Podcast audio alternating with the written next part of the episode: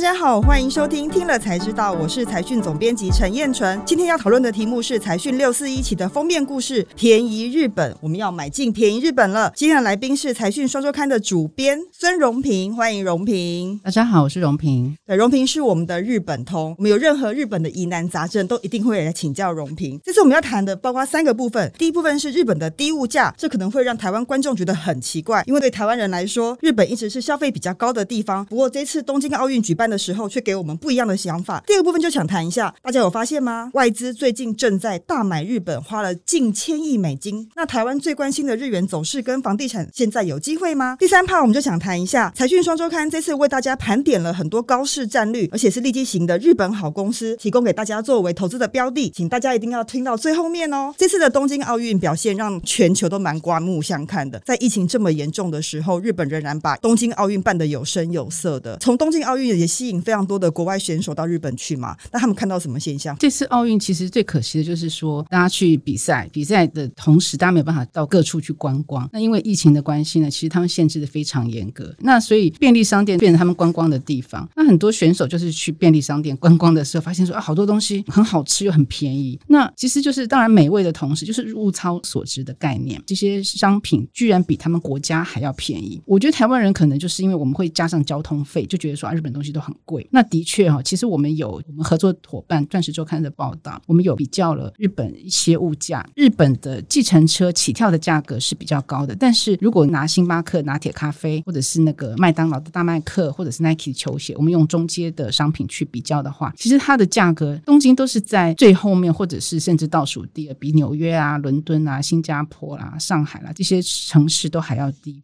所以我们就发现说，哎，其实东京的物价好像真的不如我们想象的高啦。对，现在看起来不是只有物价便宜哦，其实这次荣平为我们大家整理了日本真正便宜的好几个标的，包括第一个物价很便宜，第二个公司的股价净值比也很低，第三个现在汇价也很低，第四个日本人的薪资也很低，第五个现在房价也偏低。现在看起来日本是整个都相对落后涨势的情况吗？对，呃我们看到汇价其实大概最近都是在一美元兑一百一十日元左右。然后薪资呢？其实我们觉得日本人都很贵啊。可是其实我们发现说，其实日本的薪资在六年前其实已经被南韩超越了。它在这个主要国家当中几乎是敬陪末座。对这个表格看到的时候，其实我蛮惊讶，就是原来日本在先进国家里面的薪资排名竟然只比意大利还要高哎。对，它包括美国、加拿大、德国、英国、法国，连南韩都输哎。对他们 OECD 的平均薪资调查里面呢，其实日本排名第二十二，看第一。名美国差了大约四十四趴，然后如果是以高阶主管的薪资来比较的话，其实日本在美国啊、中国啊、德国这十五个国家当中，它其实是排名倒数第四，它只赢法国、印度和马来西亚，比中国还少了四十七趴。所以就变成说，一些优秀的精英分子，他觉得在日本如果拿不到高薪的话，他就出走了。所以这样子会变成说，日本企业的竞争力可能就会越来越低哦，因为人才是吸引企业最关键的部分。那其实荣平这次也帮我们整理一个表格，我也觉得超级有趣。他写说，逾四成的企业的股价净值比是低于于一倍，这是高于主要国家的表现。意思是说，在日本所有的上市贵公司里面，有四成公司的股价净值比低于一倍。那相较于最近感觉全球股市相当活络的情况下，日本真的表现看起来是落后的。对，就是日本股价净值比低于一倍的企业比率有四十二点九趴，相形之下，法国和英国甚至不到一趴，然后美国也低于百分之七。然后他们其实有做一个表哈，就是说日本股价净值比最低的企业排名，呃，后段班最差的一名就是是立木银行，大多数都是地方银行，因为日本低利率太久了，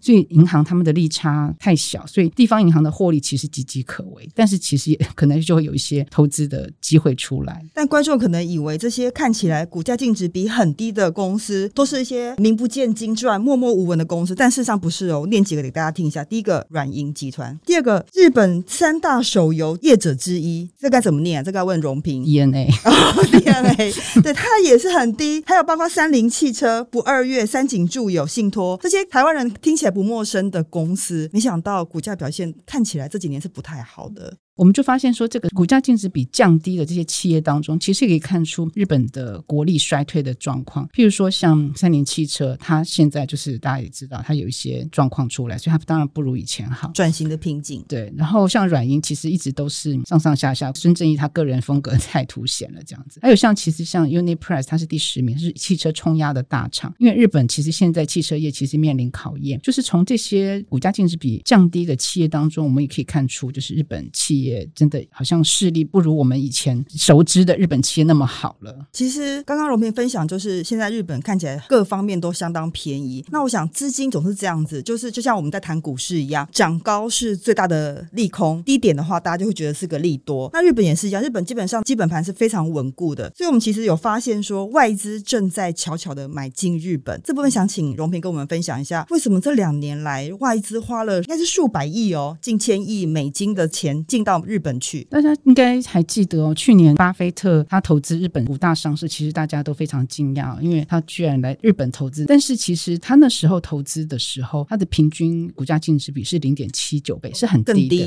所以他真的是眼光独到。那再加上说商社其实有很稳定的报酬率，那我们其实也整理出一个表，就是说投资日本企业的一些外资，譬如说英国有一家叫做 Silchester，它的国际投资公司呢，它其实一直很擅长低价买进，投资的时候股价净值比也是只有零点七三倍，所以这些外资其实是已经注意到日本这样的情况，这个这个时候大幅的买进。我看表格里面，你看美国应该是买进日本金额最高的国家，高对三点七五兆日元，然后再来是英国一点八二兆日元。其实荣平这次列出了大买日股的十大基金与企业，我觉得其实非常值得投资人来参考，就是说这些外资动向跟这个大基金公司的投资标的，基本上是决定未来的投资的方向跟市场的成成长力道的判断嘛。当他们都涌向日本的时候，它可能代表了某些讯号。那其实我们看到的不是只有股市被投资，房地产是不是也稍稍的有被外资青睐呢？房地产其实可以分两块了，一块就是说可能是大规模的像基金这样的外国的基金的这样的公司，他们的投资范围比较广，那但是他们的金额当然也很大。外资觉得说日本的商办的确有一些不确定性，可是他们觉得说多少承受一点风险，但是还是有利差可赚。在这样的情况下，日本还是值得投资，而且他们预料全球资金都跑到日本，这样的状况还会持续到下半年。那第二点其实就是台湾人其实也可以试试看，就是说你的资产可能没有像基金那么大，可是其实日本他们也发现说中国啦等地来的外国富豪，他们其实就会在日本置产。那他们投资的标的其实目前看来大部分都是在富士山附近，因为那边有温泉，然后又离东京很近，所以像伊豆啦、香根啊这些台湾人都经常去泡温泉的地方。因为日本是观光大国，大家去那里置产都会想说，哎，我投资顺便自用的概念嘛。对，然后再加上说日本旅馆很多现在都是家族经营嘛，那很多现在就是没有第二代不愿意接班，或者根本没有小孩，那他们不晓得该怎么办。再加上说疫情，其实根本没有观光客来，所以他们就干脆想要说，那就卖掉好了。那对于我们台湾人来说呢，一般人啊没有那么多钱，台湾人对于房地产也很有兴趣啊。对，台湾人其实不动产业者其实有分析哈，就是说其实现在好像因为会价低，所以大家可能有发现到这个状况，所以其实台湾人真的已经把手伸进，已经看到日本的不动产，所以不动产业者说也很跌破眼镜，就说哎，反正疫情让日本的不动产变得热烈。而且我觉得有个特别的点可以提出来跟观众或听众分享，就是说因为最近台湾推出了新的房地合一税，那其实税率是比较拉高的，那其实大家就会盘算说，哎，如果我过去的钱放在房市投资的报酬，跟如果我拿到日本的报酬，会拿来做一下比较。更何况现在因为日元便宜嘛，就重新这样思考。其实刚刚我提到一个关键，就是因为现在日元便宜。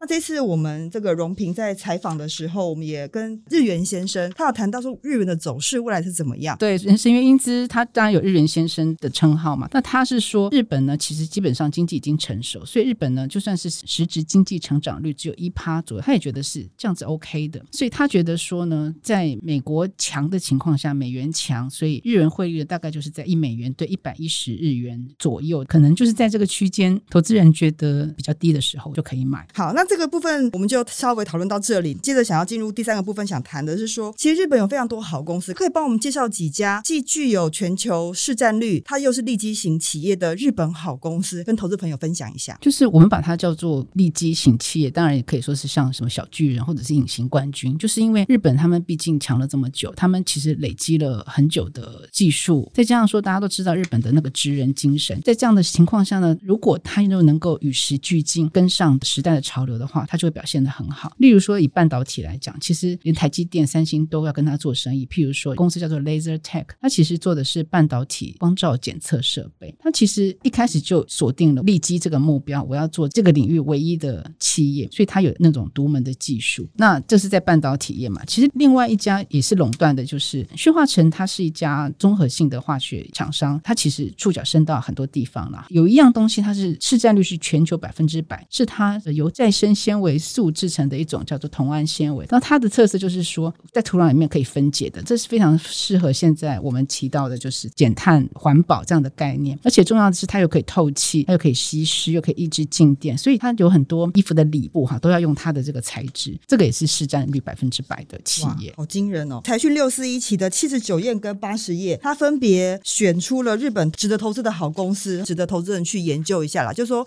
如果你有透过付委托的方式的话，或许你可以直接投资日股。我觉得就是说，投资日本的方式有非常多，当然最简单的方法就是我们换一下日元，然后去日本玩，也是另类的投资日本。那我觉得这是一个蛮好的机会，大家或许会觉得，哎，为什么这个时候我们要重新来看日本？因为日本其实大家除了观光很熟悉之外，投资日本这个角度已经很多年没有在讨论了。那你自己觉得怎么看？说在这个 timing 点，我们重新讨论日本，你的感想是什么啊？我觉得日本股市给人的感觉就是说很多都不会动，就像我们的大型股，它其实很难动。但是如果你真的想赚钱的话，其实可能真的要去花点功夫去找这些利基型产业或者是一些好公司。对，这次东京奥运让全球重新关注日本。那从外资的动态，我们也重新看到日本的投资价值。那我觉得很重要的讯息，所以跟各位这个观众跟听众分享。今天非常谢谢荣平的分享。YT 的观众请帮我们订阅、分享以及按赞。如果你是听 Podcast 的话，要给我们五颗星哦。听了才知道，我们下次再见，拜拜。